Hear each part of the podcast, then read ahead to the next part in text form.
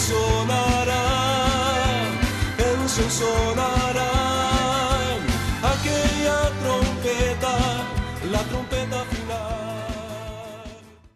La Iglesia de Cristo de los Ministerios Llamada Final en Phoenix, Arizona, presenta su programa Llamada Final.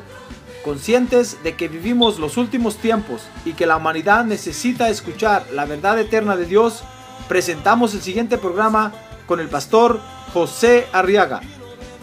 Con ustedes, el pastor José Arriaga con el mensaje de la palabra de Dios.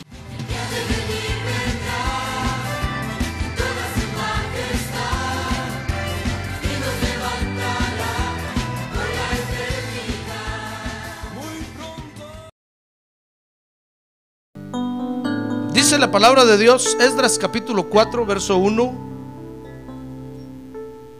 que cuando se enteraron los enemigos de Judá y de Benjamín, de que el pueblo de Dios, o de que el pueblo del destierro, perdón, estaba edificando un templo al Señor Dios de Israel, se llegaron a Zorobabel y a los jefes de las casas paternas y les dijeron, vamos a edificar con vosotros. Porque como vosotros buscamos a vuestro Dios y le hemos estado ofreciendo sacrificios desde los días de Esar Jadón, rey de Asiria, que nos trajo aquí.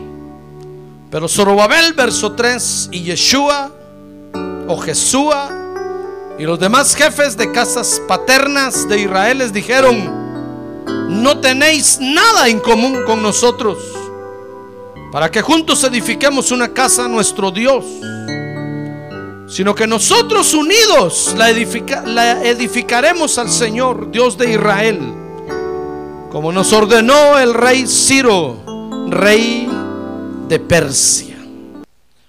Muy bien, fíjese que cuando llegó el momento de que el pueblo de Judá regresara para edificar el templo de Dios en Jerusalén. Dice la Biblia que el rey Ciro en Persia recibió la orden para dejar ir al pueblo de Judá.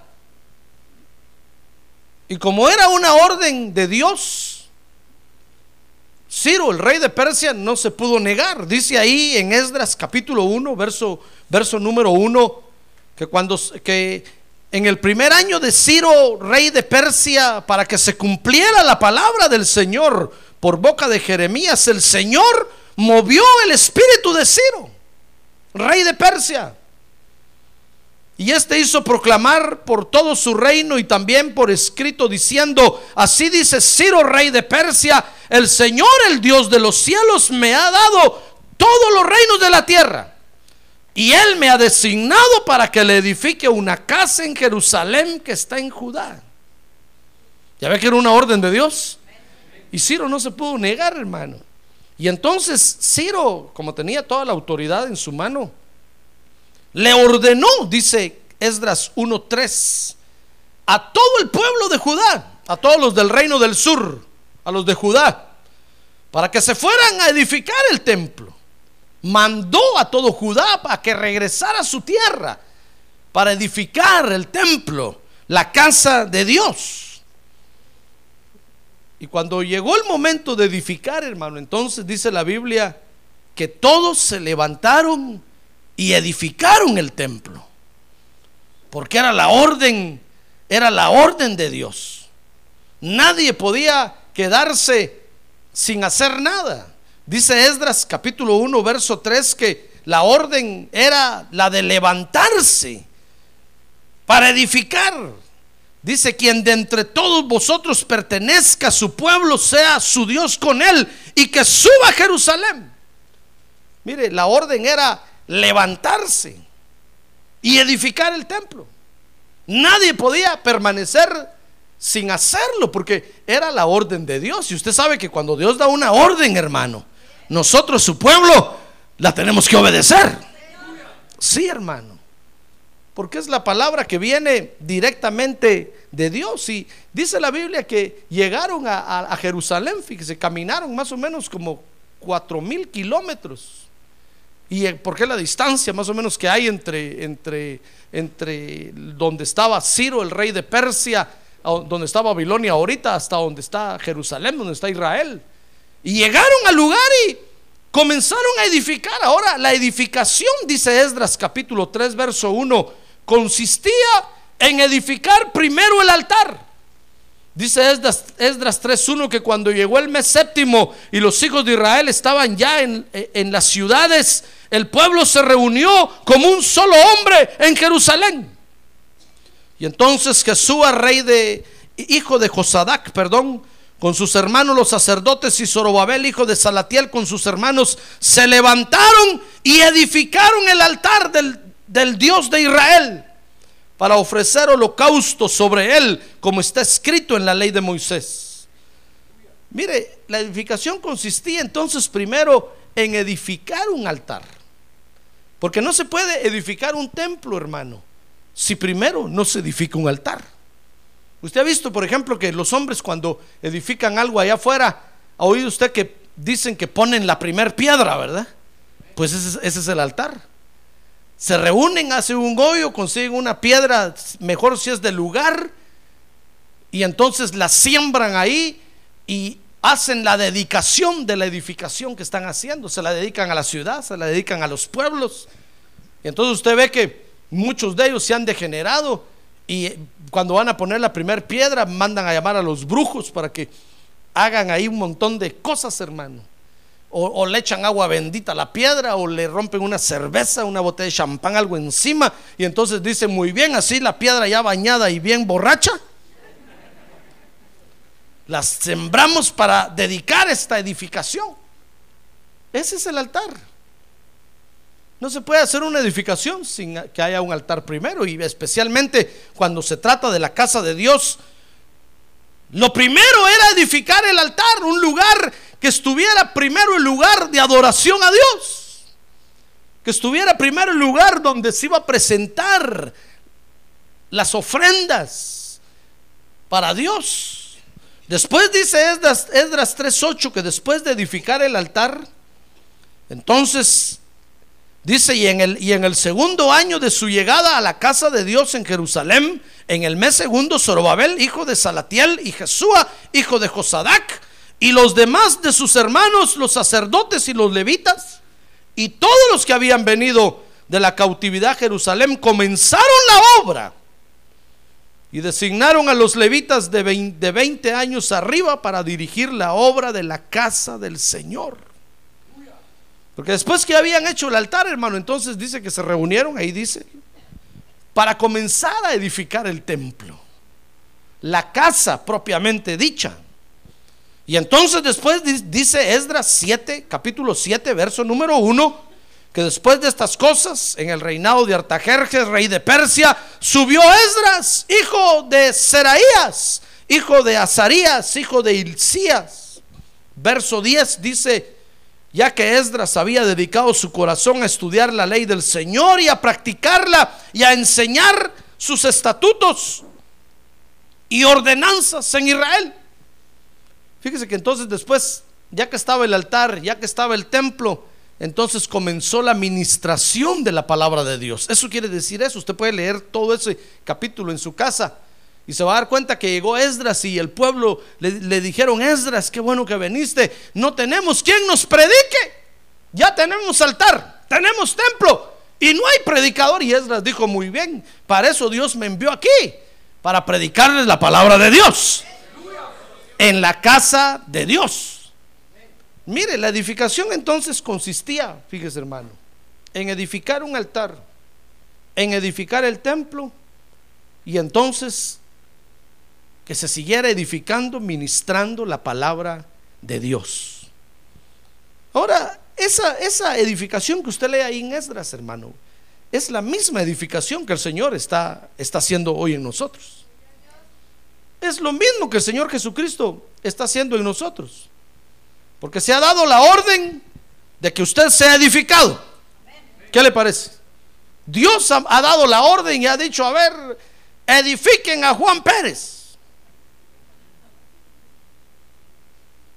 Edifiquen, ponga su nombre ahí. Edifiquen a José Arriaga. Y cuando se dio la orden, hermano, los ángeles de Dios comenzaron a moverse por todos lados y hasta que encontraron a José Arriaga. Vaya que me encontraron a mi hermano. Porque cuántos José Arriagas habrá en todo el mundo. Te conté que la otra vez fui a una tienda y me dijeron cuál es su teléfono y pusieron, dijeron su nombre, José Arriaga. Y cuando lo pusieron, un montón de José Arriagas, man. Dije yo, tantos hay aquí en Phoenix como yo. Vaya que me encontraron a mí. Y entonces dijeron, a ver, vente para acá a la church porque llegó el día de comenzar tu edificación. Tú eres un templo de Dios y Dios te va a comenzar a edificar. Ah, gloria a Dios, gloria a Dios. Se ha dado la orden para que usted sea edificado como casa de Dios. Por eso no se resista a esa orden, hermano. Mire, cuando Dios dio la orden de edificar su casa ahí, ahí en el libro de Esdras, hasta Ciro, el rey de Persia, como dijéramos ahora, Satán Hussein, recibió la orden, hermano, y dijo, muy bien, Dios, con mucho gusto, ¿quieres que suelte a estos para que se vayan a edificar? Y lo soltó a todos. Y sabe, Fíjese que no solo los soltó, sino dice que les dio oro, plata, les dio ofrendas, les dio, les devolvió los vasos consagrados que se habían llevado del templo de Dios, les devolvió todo y les dio y les dijo, y llévenlo y preséntenlo, díganle a Dios que yo lo mando y hagan ofrenda para Dios y ofrezcanle a Dios. Ah, gloria a Dios. Gloria a Dios, hermano. Es que cuando Dios da la orden, aún el mismo diablo, que el Señor lo reprende esta mañana, obedece las órdenes de Dios, hermano. Por eso usted ha venido, fíjese, para ser edificado. ¿Sabe usted que usted está aquí para ser edificado? A ver, dígale que tiene un lado, usted está aquí, hermano, para ser edificado.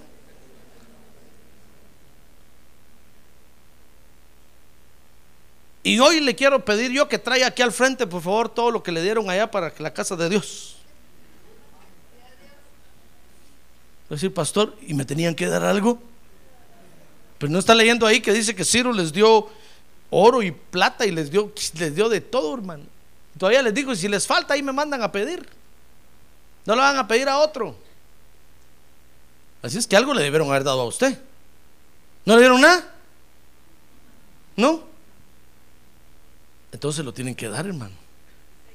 Entonces ahora usted tiene que voltearse para allá y pues no ahorita y decirle al diablo, diablo mentiroso, me tenías que haber dado para la casa de Dios y reclámele porque se lo quiere robar.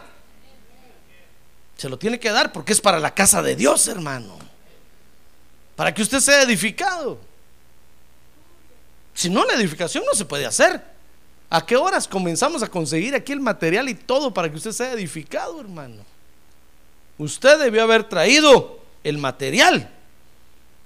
Así es que es tiempo de, de reclamar, amén y de pedirle al diablo que nos devuelva cuadruplicado lo que nos debió haber dado para Dios, no porque el diablo lo mande, sino porque nos lo, nos lo robó y lo tiene que devolver. Y la ley de, Moisés dice que el que se robó algo lo tiene que devolver cuadruplicado. ¿Se da cuenta? Si es que no, no se robe nada de aquí el templo, porque la vamos a aplicar la ley de Moisés. Si se roba un lapicero, tiene que traer cuatro. Y con el que se llevó cinco.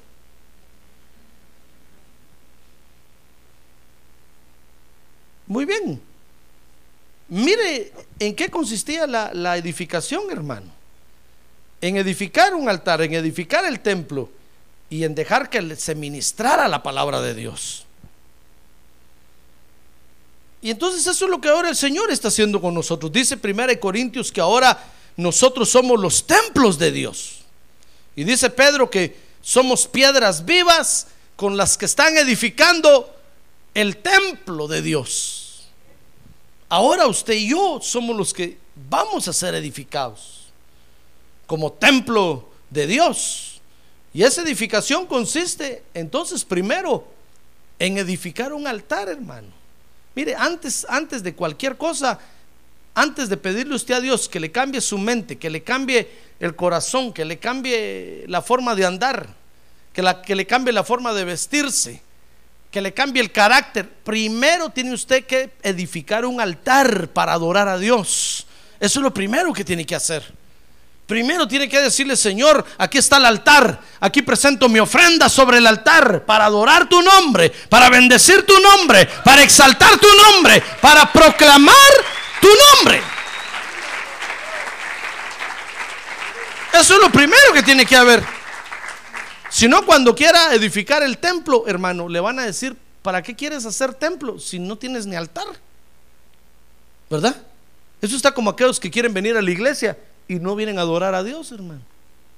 ¿Para qué viene a la iglesia si no adora a Dios? No sirve de nada. Lo primero que tiene que haber es adoración en nuestro corazón, un altar de ofrenda, de alabanza y de adoración a Dios. Y entonces cuando, cuando, fíjese que eso es figura de nuestro espíritu. Por eso Dios lo primero que hace cuando un pecador viene a los pies de Cristo es darle vida a su espíritu. Para que ahí, se, ahí comienza el altar. Y entonces su ser se entera, hermano, que algo está pasando dentro de usted. Porque, porque es por demás que usted le pida al cuerpo que haga algo. Y el cuerpo va a decir, ¿para qué? Si te conozco, mosco. Es de vale que usted le diga a su alma, alma mía, bendice a Jehová. Y va a decir, ¿para qué? Si tú no ni lo haces. ¿Dónde está el altar? Pero cuando en su espíritu está el altar ardiendo con el fuego de Dios, ¿sabe? Su alma se entera, hermano. Y su alma dice, este ahora sí va a cambiar, radicalmente va a cambiar. De veras que va a cambiar.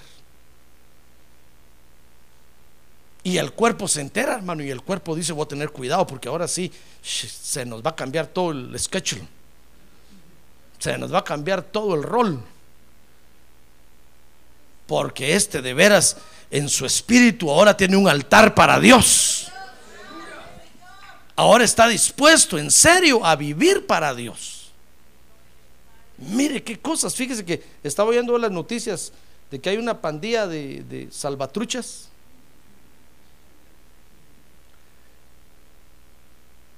Y, y, dicen ellos, una de sus leyes es que nadie se puede salir de la pandilla, si no lo matan.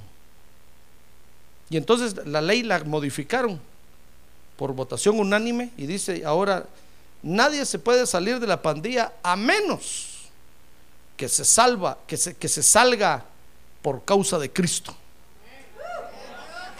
Mire lo que pusieron, hermano. ¡Ah, gloria a Dios! Y le leyeron la ley a, a toda la pandilla y les dijeron, miren, nadie se puede salir a menos que acepte a Cristo como Salvador. Y si, y si dice que aceptó y va a la iglesia y no cambia, lo vamos a perseguir, lo vamos a matar a él y a toda su familia. Por mentiroso. Y lo vamos a estar yendo a ver a la iglesia y le vamos a preguntar al pastor si de veras mira que cambió. Si no, lo, no lo vamos a escabechar. Entonces la única forma de salirse de esa pandilla es aceptando a Cristo. Pero para que no haya fugados, dijeron, pero si es mentiroso, lo vamos a matar. Mire, por qué única razón cuando vi esa noticia dije, oh, gloria a Dios, algo han visto estos que Cristo hace en nosotros, hermano. Algo han visto que ocurre en la vida de un ser humano cuando comienza un altar con el fuego de Dios a arder dentro de esa persona. Ah, gloria a Dios, su vida cambia. Su vida cambia. Su vida cambia. Por eso, hermano, este asunto, fíjese que no es no es de un convencimiento mental. La mente es el alma. No es por conveniencia, no, sino que es cuando hay un altar ardiendo dentro de nosotros. Y con ofrenda constante, ministrando a Dios Ah, entonces comienzan a haber cambios en la vida. Pues fíjese que, que es figura de nosotros. Dios edifica el altar en nosotros, que es figura de nuestro espíritu, y entonces nos volvemos verdaderos adoradores. Por eso el Señor dijo: Mi Padre busca adoradores en espíritu y en verdad. Porque en el espíritu tiene que estar el altar, y entonces comienza la edificación del templo, que el templo es el alma y el cuerpo. Entonces comienzan a haber cambios en su alma. El mismo altar que tiene en su espíritu comienza a cambiar su forma de pensar, hermano. Comienza a cambiar sus sentimientos. Comienza a cambiar y desde, y desde ahí comienza a cambiar su cuerpo, comienza a cambiar su forma de vestir. Comienza a cambiar su forma de reaccionar, su forma de ser. Aún el temperamento que dicen los psicólogos que no se puede cambiar, Dios lo puede cambiar. Porque si es homosexual, Dios lo endereza y lo hace mero hombre. No macho, no. Hombre, varón. Y si es lesbiana, Dios la cambia y la hace mera mujer. Femenina, como tiene que ser. Dios puede cambiar cuando de veras hay un altar dentro de nosotros ardiendo, hermano. Pues el templo es figura entonces de de la edificación que el Señor hace en nuestro cuerpo y en, nuestro, en nuestra alma. Y entonces, ¿sabe? Comienza la administración de la palabra de Dios. Y entonces oímos la palabra de Dios y comenzamos a ordenar nuestra vida. Porque eso sucedió en Esdras. Cuando Esdras comenzó a predicar, ¿sabe? Comenzaron a ordenar su vida. Dice que muchos de ellos se habían casado con mujeres extranjeras. Y, cuando leyeron en la palabra y Esdras les mostró, le dijo, sí, miren lo que dice la ley, ninguno se deberá casar con una mujer. Hermano, dice que devolvieron a las mujeres con los niños todos. Y las mujeres que se habían casado con extranjeros también los devolvieron. Dijeron, andate, a tu casa, chulito, porque Dios no acepta las mezclas.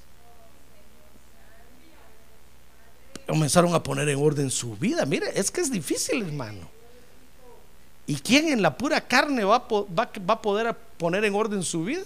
Si esto no se puede hacer en la pura carne. Por eso la gente, la gente de afuera se ríe de nosotros, hermano. Y dicen, es imposible. Lo que ustedes están haciendo en la iglesia es imposible. Porque no, no es difícil ordenar uno su vida con la palabra de Dios. Es claro, porque lo están viendo desde el punto de vista de la pura carne viva. Pero cuando hay un altar ardiendo dentro en el espíritu dentro de nosotros, qué facilito, hermano. Usted agarra la carne, la echa en el fuego y se quema. Solo sale una humazón así. De repente miro que le sale a usted hasta humo en la cabeza, hermano. Pero no es porque se le esté quemando el cerebro, se le está quemando la carne que usted pone en el altar todos los días. Porque hay un altar ardiendo. Ya ve, ¿verdad que es bonita la edificación que Dios está haciendo o no? Sí, mire, los hombres, fíjese que los hombres han logrado cambios en la vida de los hombres. Es un hecho.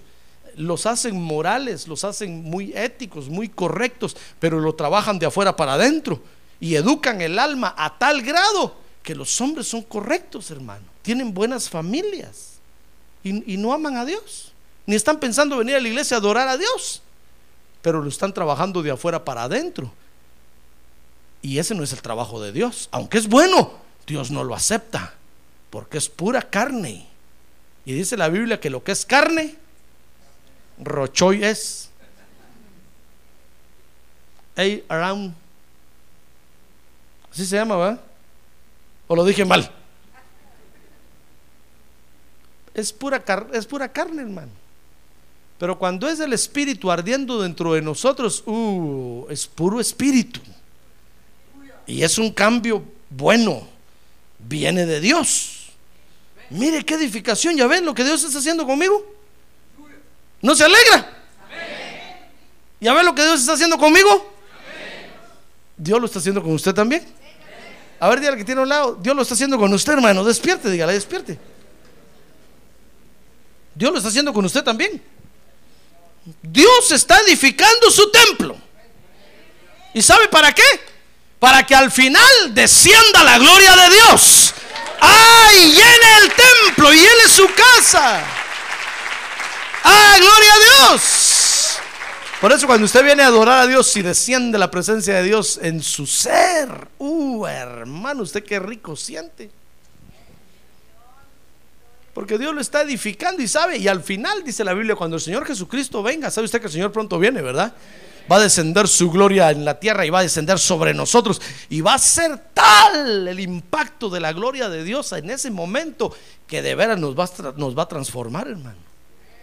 Y sabe, y nos va a dejar solo pura carne y huesos. La sangre la va a consumir así. Y entonces, aunque usted se corte, ya no le va a salir sangre, porque ya no va a tener. Dios nos va a transformar, hermano, porque va a descender su gloria sobre nosotros. Usted puede ver ahí en, Esdras capítulo 6 que terminaron el templo, fíjese. La edificación que se fueron a hacer, la terminaron. Y dice que les, les, descendió sobre ellos un gozo tan tremendo cuando terminaron y dedicaron el templo a Dios. Usted mire ahí la fiesta que hicieron, celebraron la Pascua, lo que hoy hicimos nosotros, comer la Santa Cena. Y Esdras 6:16 dice que le dedicaron el templo a Dios. Mire, por supuesto que para hacer esta edificación, les decía yo, necesitaron materiales, necesitaron muchas cosas y las traían de allá. Por eso le preguntaba yo a usted si traía algo de allá, del mundo. Cuando usted aceptó a Cristo como Salvador, lo debieron haber enviado de allá con todo lo necesario para edificar aquí. Ahora, si no trajo nada, si trajo el morral vacío, reclámeselo al mundo, dígale mundo, en el nombre de Jesús me vas a devolver lo que me va a servir para edificar la casa de Dios. Amén. Sí, hermano. Esa es la edificación que está haciendo Dios con nosotros. Pero para hacer esa edificación, hermano, o mientras se hace la edificación, ¿sabe? Dice que cuando estaba, cuando hicieron el altar, fíjese que nada más terminaron de hacer el altar y comenzaron a adorar a Dios en el altar, se aparecieron los enemigos ahí, hermano. Porque sintieron el, olor del, del, humo que salía de ahí, vieron el fuego y dijeron, ¿qué están haciendo esos ahí? Mire, fíjese que comenzó el pueblo de Judá a experimentar una tremenda burla del mundo por la obra de edificación que se habían ido a hacer. Mientras hacían la edificación, el mundo se comenzó a burlar de ellos, hermano. Dice Esdras capítulo 5, verso número 2, que llegaron los burladores. Dice que Zorobabel, hijo de Salatiel y Jesúa, se levantaron entonces y comenzaron a reedificar la casa de Dios en Jerusalén y los profetas de Dios estaban con ellos apoyándolos. Miren, tenían palabra de Dios, tenían la guianza sobrenatural de Dios. Dice el verso 3 que en aquel tiempo, Tatnai, a ver, diga Tatnai. A ver, más recio, Tatnai. Qué nombre más feo es, hermano. Gobernador de la provincia al otro lado del río y Setar Bosnai. A ver, diga Setar Bosnai. Lo puede leer ahí, ¿verdad? Setar Bosnai. Dice ahí el verso 3, y sus compañeros vinieron a ellos y les hablaron así. ¿Quién os dio orden de reedificar este templo y de terminar este edificio? Y también les dijeron así, ¿cuáles son los nombres de los hombres que están reedificando este edificio? Porque se comenzaron a burlar de ellos, hermano. Comenzaron a, mofarse de ellos. Fíjese que Tatnai quiere decir el inspector. Gotcha. Pues esto ya se lo agregué yo. Tatnai quiere decir el inspector. Y Setar Bosnai quiere decir el que comienza a descomponer. hermano, mire qué nombrecitos los que tenían estos. Porque fíjense que son figura de aquellos que solo vienen a inspeccionar para murmurar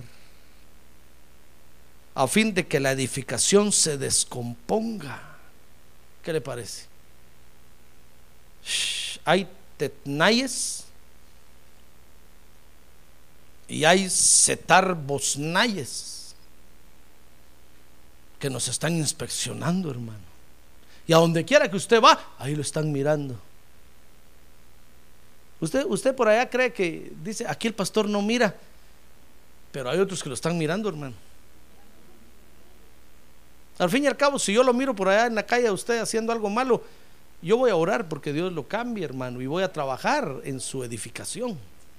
Pero si este Tednay y este Bosnay lo miran, lo van a, lo van a descomponer, hermano. El inspector que mira para descomponer la edificación que Dios está haciendo.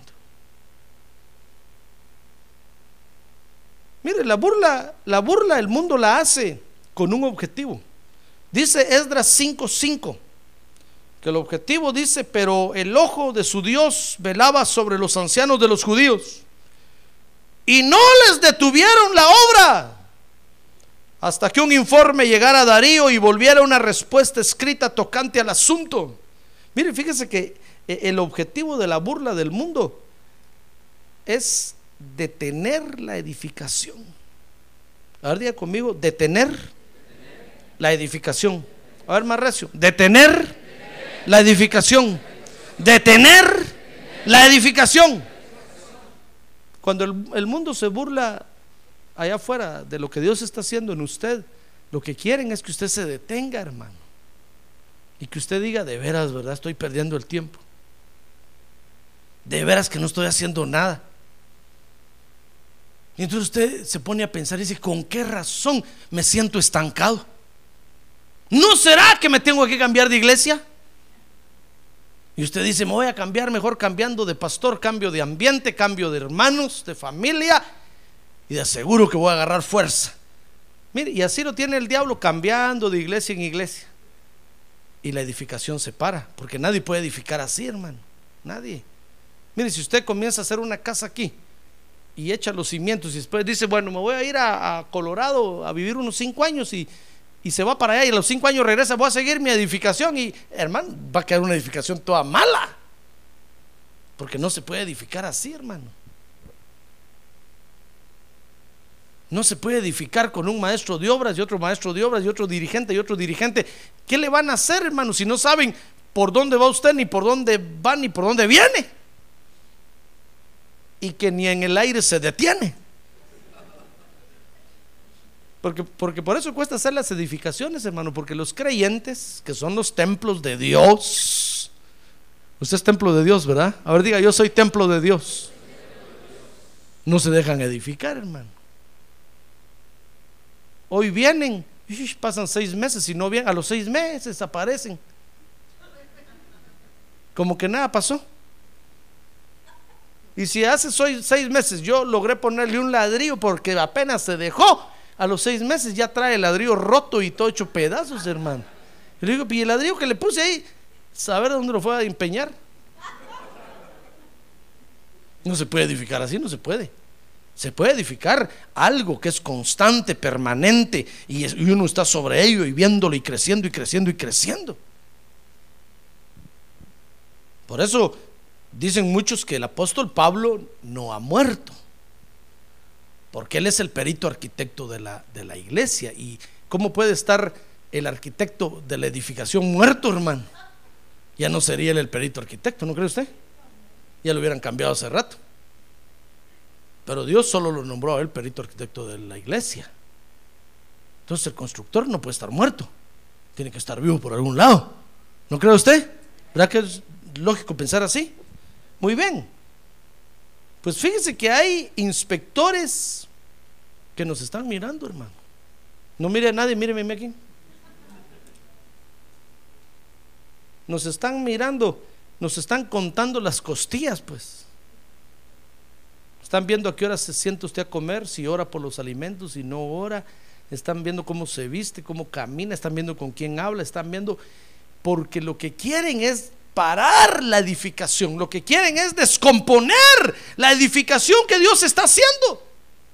Mire, le acabo de hablar parte, un pedazo, poquito de la edificación hermosa que Dios está haciendo en nosotros, hermano. Es una edificación que los hombres no la pueden hacer. Los hombres no la pueden hacer. Solo el Espíritu Santo de Dios la puede hacer. ¡Ay, gloria a Dios!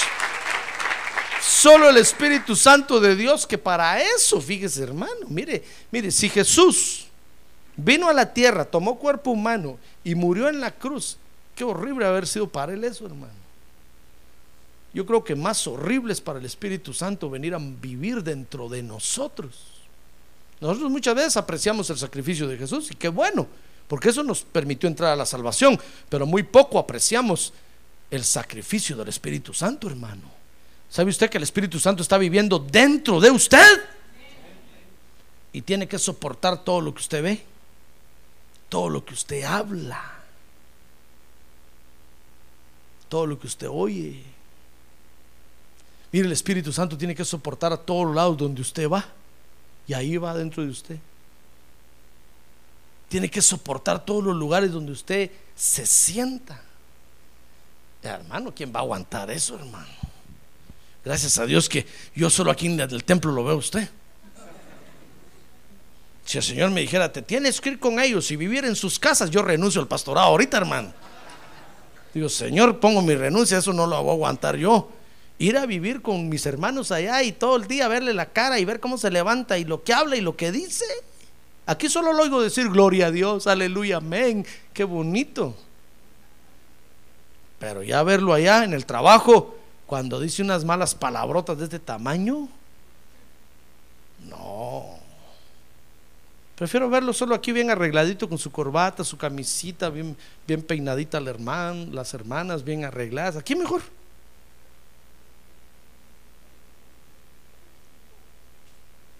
Lo mismo diría usted.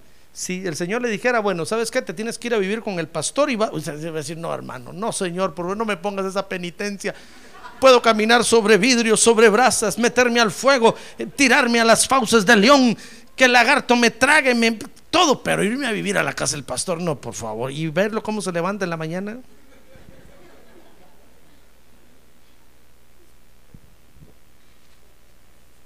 Oír cuando regaña en su casa, no, por favor, no, no, no, Señor. Usted va a decir, eso solo su mujer lo aguanta, Señor. Para eso le diste una esposa que lo aguante ahí. Pero mejor prefiero verlo en la iglesia cuando está predicando. Qué bonito se ve, qué guapo es, qué bien habla. Ahí le tomo una foto y me la llevo a mi casa. Pero irme a vivir con él. Yo le aseguro que sí, usted tendría el derecho de decir eso. Pues, ¿qué le parece que el Espíritu Santo, hermano, se va con nosotros? hermano. Dígame usted qué sacrificio es más grande, el que Jesús hizo o, el que el Espíritu Santo está haciendo. No los compare, pero los dos se sacrificaron igual, hermano. El sacrificio que el Espíritu Santo hace al irse con usted, al dormir con usted, hermano, el Espíritu Santo está viendo los sueños feos, asquerosos que usted tiene. Y es el espíritu de santidad, hermano. ¿Comprende lo que le digo? ¿Por qué se lo digo? Porque es el espíritu de santidad de Dios, no es otro espíritu, es el espíritu de santidad. Imagínense cuando nosotros cometemos, hacemos una tontera, con el perdón suyo, hacemos una tontera, el espíritu de sabiduría de Dios, ¿qué dice hermano? A decir, qué tonto este. Padre Santo, perdóname, pero este hijo que tienes aquí pues, le falta mucha sabiduría.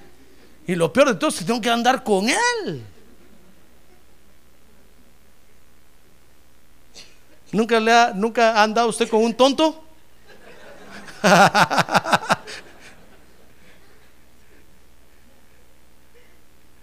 Qué feo es, hermano.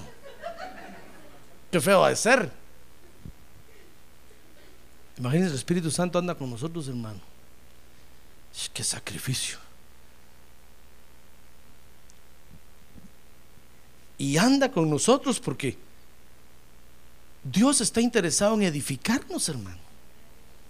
Dios está interesado en edificarnos. Es una edificación hermosa. El mundo no la puede hacer. Por más médicos científicos que usted visite, no le pueden hacer nada a usted. Jamás los hombres van a poder enderezar los genes. Usted dirá, pastor, pero no ha oído las últimas noticias, cómo están ya, ya estudiaron el mapa genealógico y cómo pueden hacer seres perfectos, sí, pero son otros, pero usted, ¿usted qué? A usted no, lo pueden enderezar. ¿Sabe qué le dicen a usted? Rama que nace torcida o árbol que nace torcido. ¿Cómo es el dicho? Nunca su rama endereza. Eso le dicen a usted, le echan tierra y lo entierran de una vez. Morite, ya no tenés arreglo. Tal vez otros seres van a, van a nacer en la tierra y los van a hacer perfectos con los ojos que ellos quieren. Mire, dice que en el futuro, los futuros padres, los que no se han casado aquí, cuando lleguen con el gi- ginecólogo, les va a decir muy bien, ¿cómo quieren a su bebé? Es decir, lo queremos de ojos azules, pelo amarillo, nariz chata, boca grande, dientes bien derechitos y van a poder escoger a la carta a sus hijos, hermano. Y entonces van, a- van, van vienen los, los, los científicos y van a agarrar los genes y van a escoger ahí. ¿Qué, ojos digo que quería? Celestes. Ahí le puse azules. ¿No estará muy oscuro este azul? ¿Qué tamaño de pie quiere que calce? Ocho y medio. Para que no sea muy patudo. Y van a poder escoger ahí todas las características y entonces van a ser su bebé. Cuando usted lo mire va a ser un bebé perfecto, hermano, sin errores. No como hoy que nos quitamos el pelo y nos miramos la cabeza media torcida, hermano. Y usted empieza a decir, ¿a quién, la cabeza de quién saqué yo, Padre Santo? No, de nadie. Sencillamente el, ginecólogo cuando lo jaló de la matriz de su madre, le agarró duro la cabeza y le torció. Le dejó los dedos metidos así, mire. Por eso cuando miro algunos, algunos que se pelan pelones, pelones y les miro lo que tienen en la cabeza, digo, qué vergüenza. ¿Cómo se atreven a pelarse así? Se les ve todos los defectos que tienen, hermano. Sí, tal vez los hombres en un futuro van a poder hacer hombres perfectos en la tierra. Eh, Dios se los va a permitir, porque es una de las formas de reproducción que Dios dejó en la tierra, aunque usted no lo crea. Pero usted, ¿qué? Ya tiene la cabeza torcida. Ya tiene la rama torcida. ¿Quién lo va a enderezar? ¿Sabe quién? El Espíritu Santo de Dios. El Espíritu Santo de Dios sí lo puede arreglar. Sí lo puede arreglar. ¡Ah, gloria a Dios! Por eso, si los hombres allá afuera le dicen a usted, ya no tenés arreglo, ya naciste torcido, chanfleado, así para un lado, así vas, así vas, ya no tenés arreglo, men. Solo te queda morirte, no le haga caso. Venga Cristo y va a ser de usted un templo derecho, reparado, construido, bien edificado, para gloria de Dios, para gloria de Dios. Es una edificación hermosa, ¿ya se dio cuenta?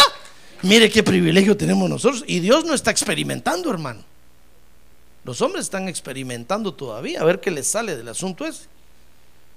Pues sabe, el mundo cuando ve eso, como Dios no lo hace con ellos, se burlan de nosotros, hermano. Y el mundo usa a la gente para burlarse de nosotros. Y es lo que más duele, porque a veces es su propia familia que se burla, hermano. Porque lo que quiere el mundo es detener la edificación que Dios está haciendo. El mundo dice, no más templos, no quiero. Si ya que logré deshacer el templo de Salomón en el Medio Oriente, ya no quiero más templos de Dios en la tierra. Y cuando ve que Dios nos está edificando como templos, claro, lo que quieren es detener la edificación. Para detener la obra se valen, fíjese hermano, se van a valer de cualquier cosa, de cualquier cosa. Dice ahí el libro de Esdras, capítulo número 4, busque Esdras, capítulo número 4. Dice ahí el verso número 4, que entonces esos burladores se pusieron a desanimar al pueblo. Verso 4.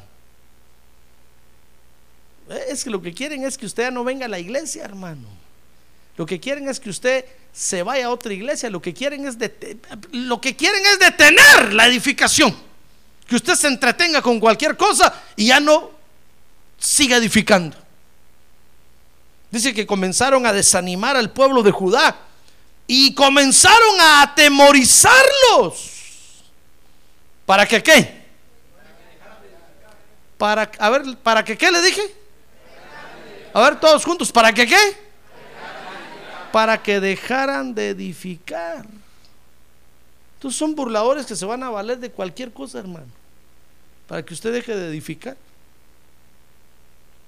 Lo van a, desanimar a usted, le van a empezar a decir, no, la iglesia no sirve, la iglesia es fea, peor el pastor. Y usted qué bonito mira al pastor.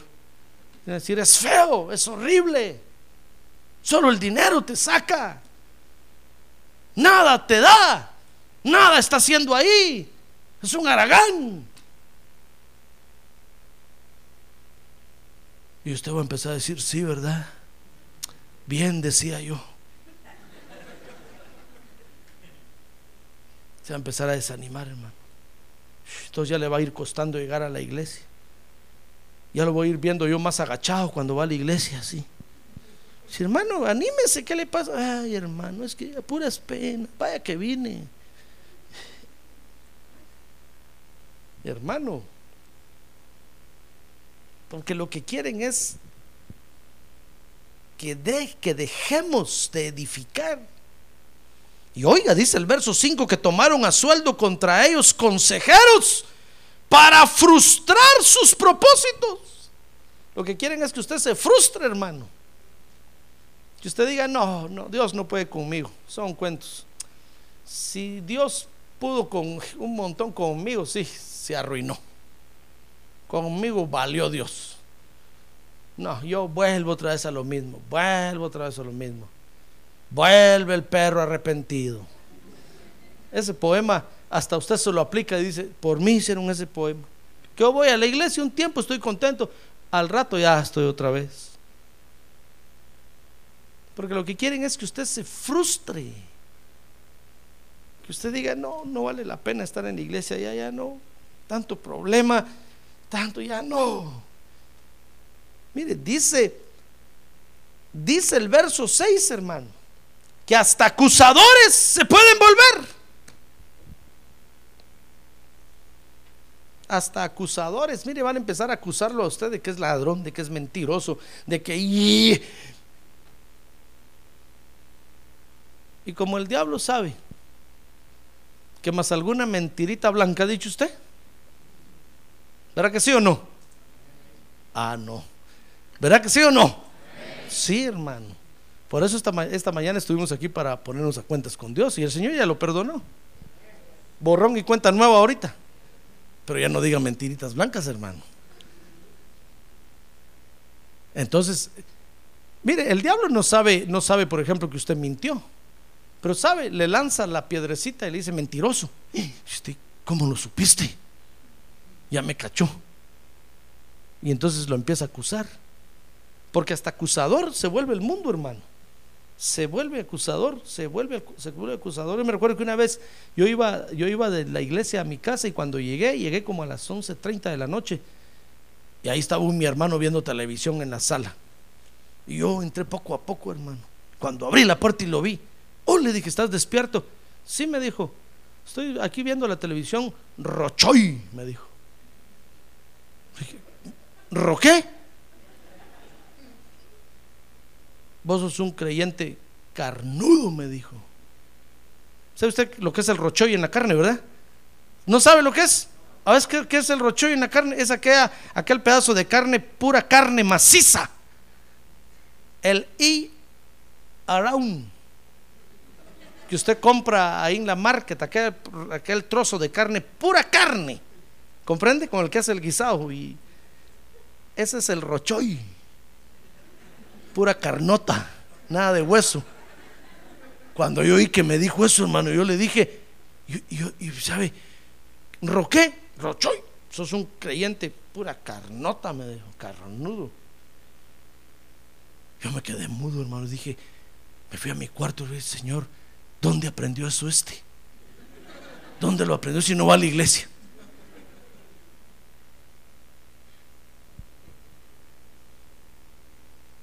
Y es que el mundo se va, va a buscar acusadores, hermano. ¿Sabe? Estos, ¿sabe qué hicieron? Le mandaron una carta a Darío inmediatamente diciéndole, señor Darío, aquí se presentaron unos, rey Darío, aquí se presentaron unos, unos que dicen que vienen a edificar el templo de Dios. Y nosotros les preguntamos, ¿quiénes son? ¿De dónde vienen? ¿Quién los autorizó? ¿Y sabe qué nos contestaron? Que son siervos del Dios Altísimo. Y que Dios los mandó por boca de Ciro y les autorizó y les dio regalos, les dio oro y plata para que vinieran a edificar. Eso nos contestaron los insolentes. Y nosotros le mandamos a contar a usted. No es chisme ni nada por el, estilo. Pusieron ahí. Pero solo le mandamos a contar para que usted se entere lo que está pasando por estas tierras, ya que usted es el rey soberano. Pre, ¿Cómo le dicen a los, a los embajadores? Pre, que tienen todo poder, pues. Usted es el rey único en toda la tierra. Y estos, muy bien, dijo Darío. Busquen en los archivos a ver dónde está, si hay algo escrito y fueron a buscar y encontraron la nota de- del rey Ciro que decía, yo, Ciro, rey de Persia, autorizo a los judíos a que vayan. Cuando leyeron le mandaron a decir a estos acusadores, saben, por favor, no detengan esa obra, porque Dios los mandó a edificar. Nada ni nadie los puede detener. Nada ni nadie los puede detener. ¡Ah, gloria a Dios! ¿Sabe? Y, les, mandó a decir ahí, y hay de aquel que se oponga a ellos. Porque el que se oponga a ellos con su vida y la vida de su familia va a pagar. Mire qué maldición les lanzó, hermano. Con su vida y la vida de su familia va a pagar. Es más, les, puso ahí, apóyenlos para que edifiquen y vean que sea buena edificación. Si necesitan algo, désenlos inmediatamente. Si quieren agua, denle agua. Si quieren una soda, denle una soda. Lo que quieran, désenlos para que se edifiquen. Y no se opongan porque me los echo, les dijo el rey Darío. ¿Sabe? ¿Sabe qué hicieron los otros? ¿Sabe qué hicieron este Tatnai y cómo le dije que se llamaba el otro? Bosnai. ¿Qué se llamaban, va? Bosnai y Tatnai.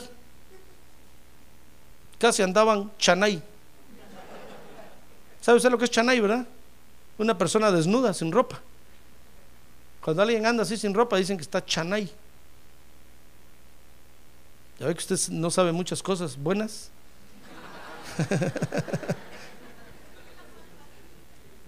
Tatnai y Bosnai.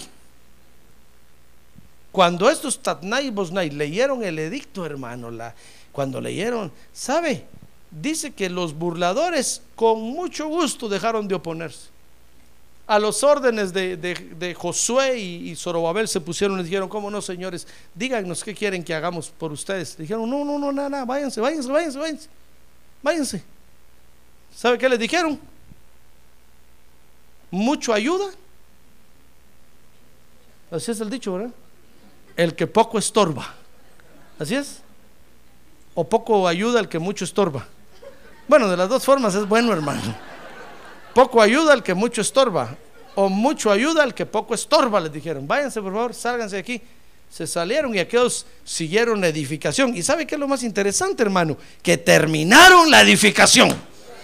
Ah, terminaron la casa de Dios. Y la gloria de Dios descendió en aquel lugar. Ah, gloria a Dios, hermano. Yo termino diciéndole, mire, el mundo siempre se va a burlar de la edificación que Dios está haciendo. Siempre se va a burlar. No espere usted que el mundo le aplauda ya cuando usted les diga, yo voy a la iglesia. ¡ah! No, hermano, va a decir, qué tonto, ¿dónde te fuiste a meter? Hubiera sido el último lugar donde hubiera sido. Usted les dice, pues fue el último. Ya no tenía dónde ir. No espere que el mundo le aplauda porque el mundo no entiende lo que Dios está haciendo aquí.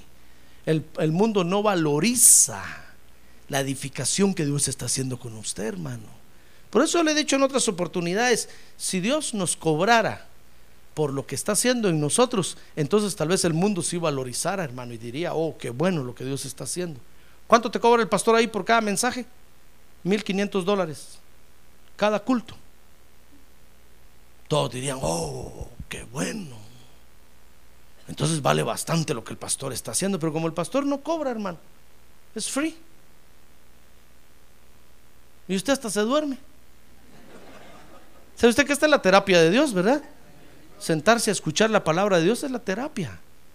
Usted la oye se la come la entiende. Es la terapia de Dios. Y usted sale ya con paz. Hasta, ¿sabe? Hasta sale allá y le dice, hermana Alicia, bórreme la lista, por favor, ya no quiero hablar con el pastor, ya estuvo, ya estuvo. Digo yo, gracias a Dios. Gracias, Padre Santo. Menos trabajo. Más para dormir. Porque usted sale con paz y dice, no, yo venía con ganas de hablar con el pastor y de decirle dos que tres. Decirle que es un feo. Pero con Dios me habló. Sentí la presencia de Dios mi altar ardió. Hasta sale, adiós, pastor. Yo le digo adiós, que le va bien, qué bueno que va contento. Hasta dice, aquí le dejo la pistola, pastor. Mire, la traía, pero ya no la voy a usar. Digo yo, ahí tengo un montón de pistolas yo. No es una broma, hermano. Pero ¿verdad que qué bien salimos cuando Dios nos habla? Porque Dios nos está edificando, hermano.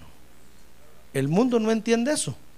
Por eso no espere que el mundo le aplaude. Al contrario, el mundo se va a burlar, lo va a desanimar, lo va a frustrar a usted, lo va a intimidar.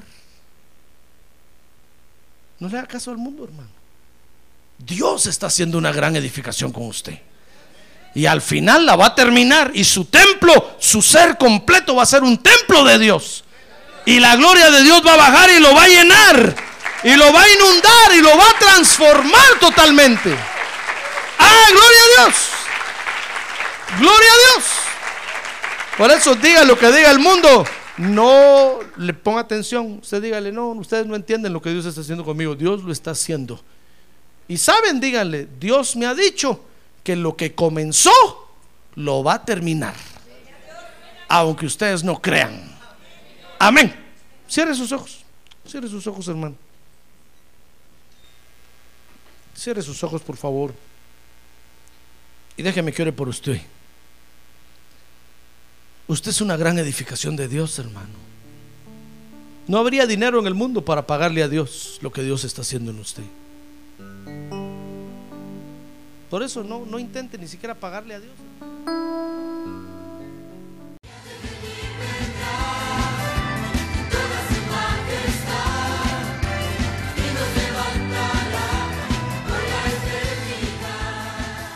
La Iglesia de Cristo de los Ministerios Llamada Final en Phoenix, Arizona, cumpliendo con la comisión de Joel 2.1, presentó su programa Llamada Final. Esperamos que nos vuelva a sintonizar la próxima semana a la misma hora por esta emisora. Los invitamos a nuestras reuniones en el 6023 Norte 71 Drive, esquina con Bethany Home Road. Para mayor información puede llamarnos al 623-934-1259 o visitarnos en la internet al www.llamadafinalphoenix.com.